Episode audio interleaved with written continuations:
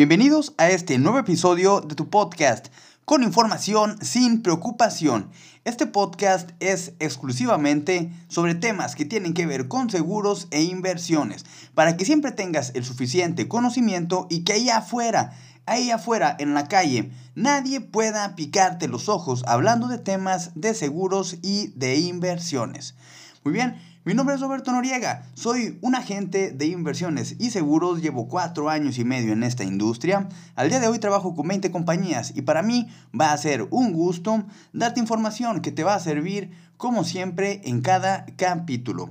Muy bien, este episodio número 16 quiero ponerle el título de 6 hábitos financieros, porque no es un secreto que todo se trata de hábitos. Todos los resultados que tengamos en nuestra vida son a base o son en base a los hábitos que tenemos, sean buenos hábitos, sean malos hábitos. Eso es lo que va a reflejarnos en nuestra vida, el mañana financiero, o hablando del tema financiero, que se va a reflejar. Muy bien, entonces, aquí te van seis hábitos financieros que van a ser muy saludables para ti, para tu economía. Muy bien, y aquí te va. El primer hábito financiero es la constancia.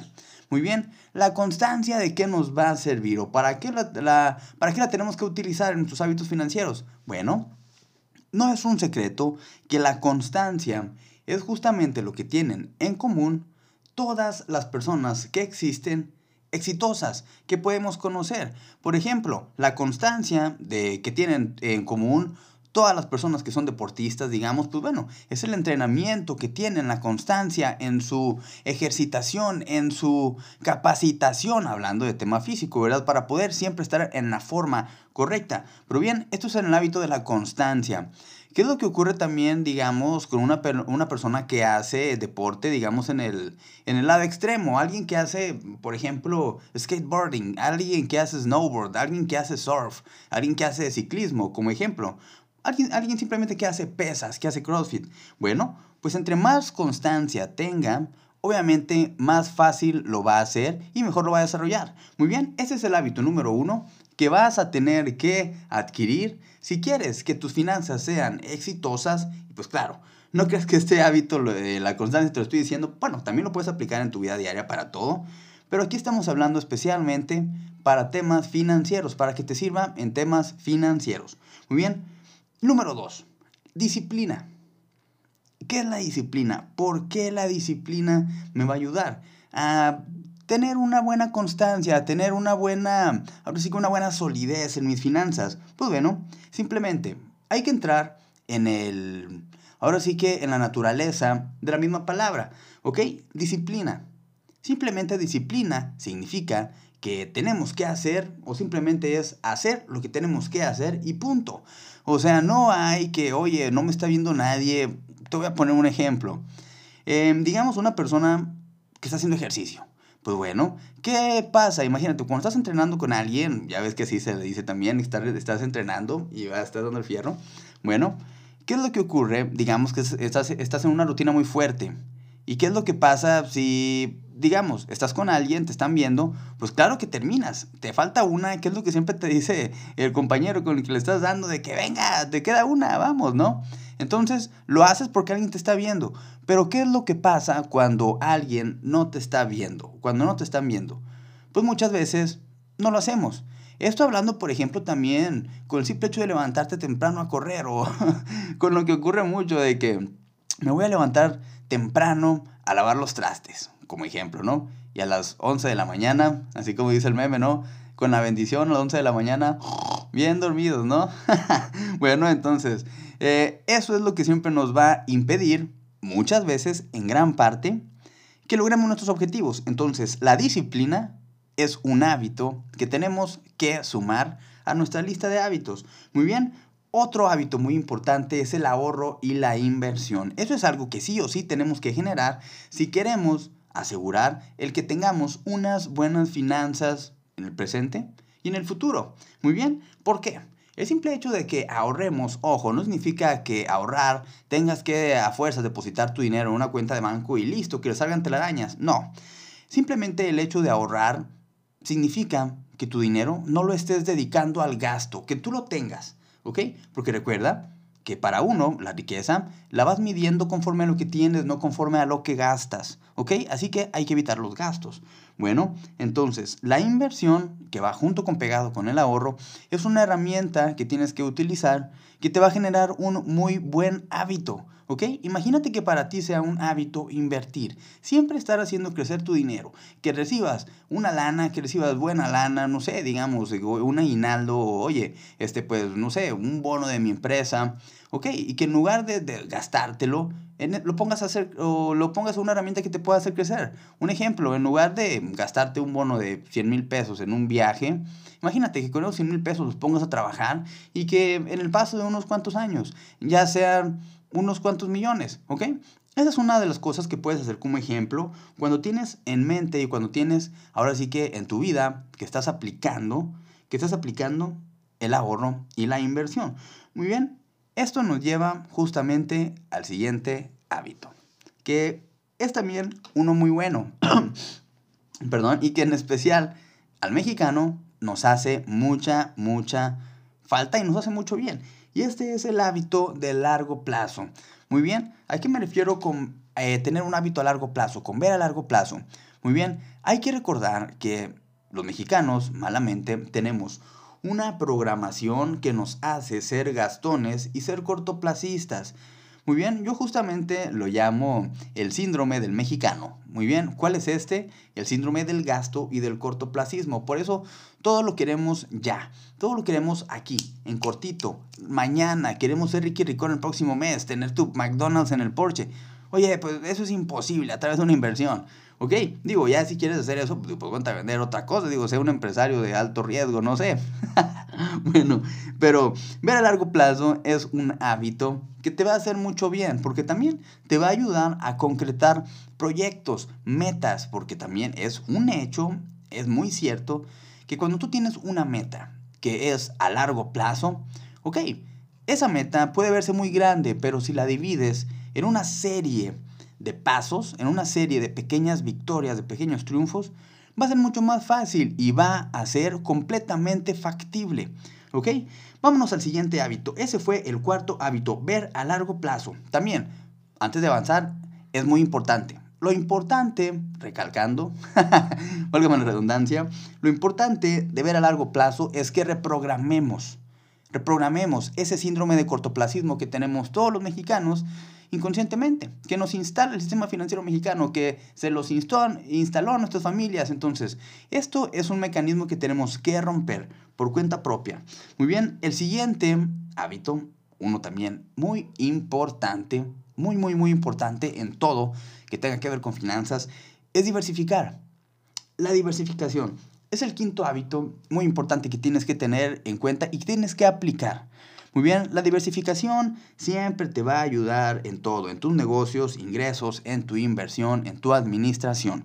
¿Por qué? Imagínate, en tus negocios, diversificar que, que tengas, que generes varias fuentes de ingresos, te va a dar mucha estabilidad, porque no vas a depender solamente de, una, de un lugar que te va a estar dando lana, que te va a estar dando para que puedas tú alimentarte, para que puedas tú satisfacer tus necesidades. Muy bien, así que eso es un ejemplo. Diversificarte en negocios, en ingresos, siempre te va a dar estabilidad. Sí o sí. ¿Ok? En tus negocios, en tus ingresos, te va a ayudar, te va a mejorar. En tu inversión, tener diversificación en tu inversión te va a ayudar mucho, mucho. ¿Por qué? Pues bueno, imagínate, cuando tú diversificas tu inversión, literalmente lo que haces es cortar ese famoso dicho de que en una inversión siempre hay un riesgo. Claro, en una. Cuando tú te diversificas, por ejemplo, en un fondo indexado, que generalmente los fondos indexados que manejo, lo diversifico o el portafolio que utilizo es el que tiene diversificación entre el Standard Poor's 500 y el NAFTRAC. ¿Qué es lo que hacemos aquí? Diversificarnos en más de 500 canastas. ¿Ok? Entonces, eso es sumamente bueno, rentable y seguro en una inversión. Muy bien, y en la administración ni se diga. Muy bien, el sexto punto, muy importante porque eh, esto yo creo que tiene que ver también con el tema energético, con el tema de atraer. Ya ves que siempre se dice que como tú vibras, o a como tú vibras es lo que tú vas a atraer a ti, ¿no? Entonces, en México, al menos aquí en México, no sé qué tanto en Estados Unidos, en Europa, en otros países, pero al menos en México, malamente, la gente busca eh, ahora sí que pagar menos impuestos o si es, si es posible no pagar impuestos, pero lo hacemos de una forma, eh, ahora sí que a la mala. ¿A qué me refiero con hacerlo de una forma a la mala? Que, ¿Qué es lo que o sea, ahora sí que se utiliza aquí como deporte en México para poder burlar este tema de ISR que tenemos que corresponder con el SAT? Bueno, ¿qué es lo que se utiliza hoy como deporte, como mal deporte? Comprar facturas, como ejemplo. Muy bien, eso es un tema que yo te aconsejo no hacer. Muy bien, ¿por qué? Porque si tú quieres pagar menos impuestos, deduce tus gastos. Muy bien, ya me están hablando por ahí. Y de todas formas, viendo aquí el reloj, veo que ya van 11 minutos. Y pues bueno, recordando los episodios, los capítulos de Con información sin preocupación, van a ser cápsulas cortas que sean de entre 5 o 10 minutos. Pues bueno, aquí vamos ya 11, 12 minutos, ya estamos todavía pues a buen tiempo. Y pues bueno, vamos a terminar. Pagar impuestos es algo que nos va a hacer mucho bien porque aparte que vamos a estar contribuyendo con el país y vamos a poder estar teniendo o vamos a estar dándonos acceso a nosotros mismos a los beneficios fiscales que nos da la ley, bueno, esa es una cosa. Vamos a poder tener el derecho de deducir gastos, deducir planes de inversión, como por ejemplo un, un plan personal de retiro, deducir gastos médicos, deducir diferentes fracciones. ¿Ok?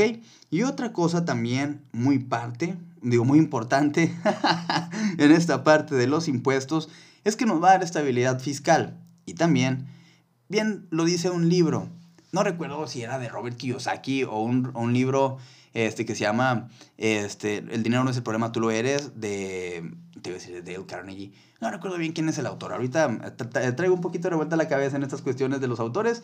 Pero bueno, aquí nos dice que cuando pagamos, sí, es, es, es del libro de, ya recordé, es del libro El dinero no es el problema, tú lo eres.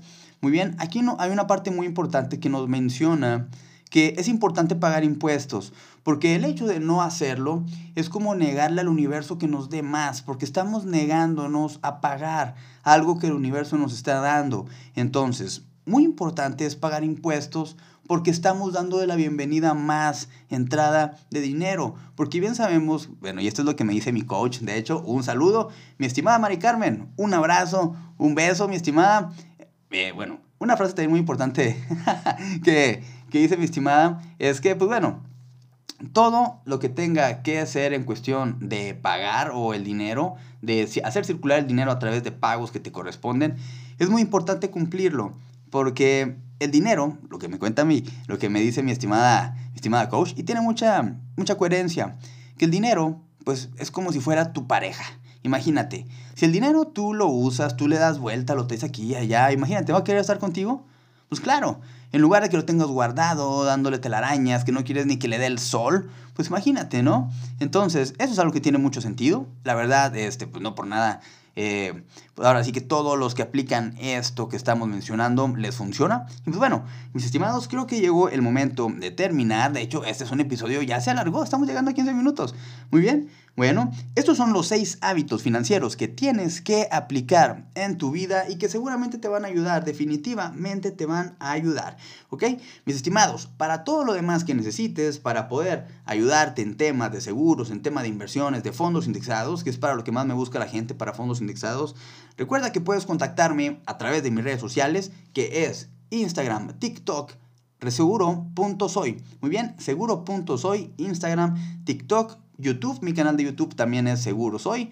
Muy bien, y también puedes contactarme en mi Facebook, que es Roberto Noriega, o también puedes enviarme un WhatsApp y con mucho gusto nos agendamos mucho más rápido. Muy bien, mi WhatsApp es 81 15 28 06 40. Siempre está en mis redes sociales o también puedes inscribirte a mi webinar abriendo mi fondo indexado que es todos los lunes por Zoom. La liga de inscripción siempre está en mi perfil debajo de la fotografía. ¿Ok? Muy bien, mis estimados, hemos llegado al fin de este episodio número 16. Estos fueron los 6 hábitos financieros que tienes que aplicar y muy bien, les mando un muy fuerte abrazo y esto fue todo por parte de este capítulo. Muy bien, que tengan un excelente día. Un abrazo.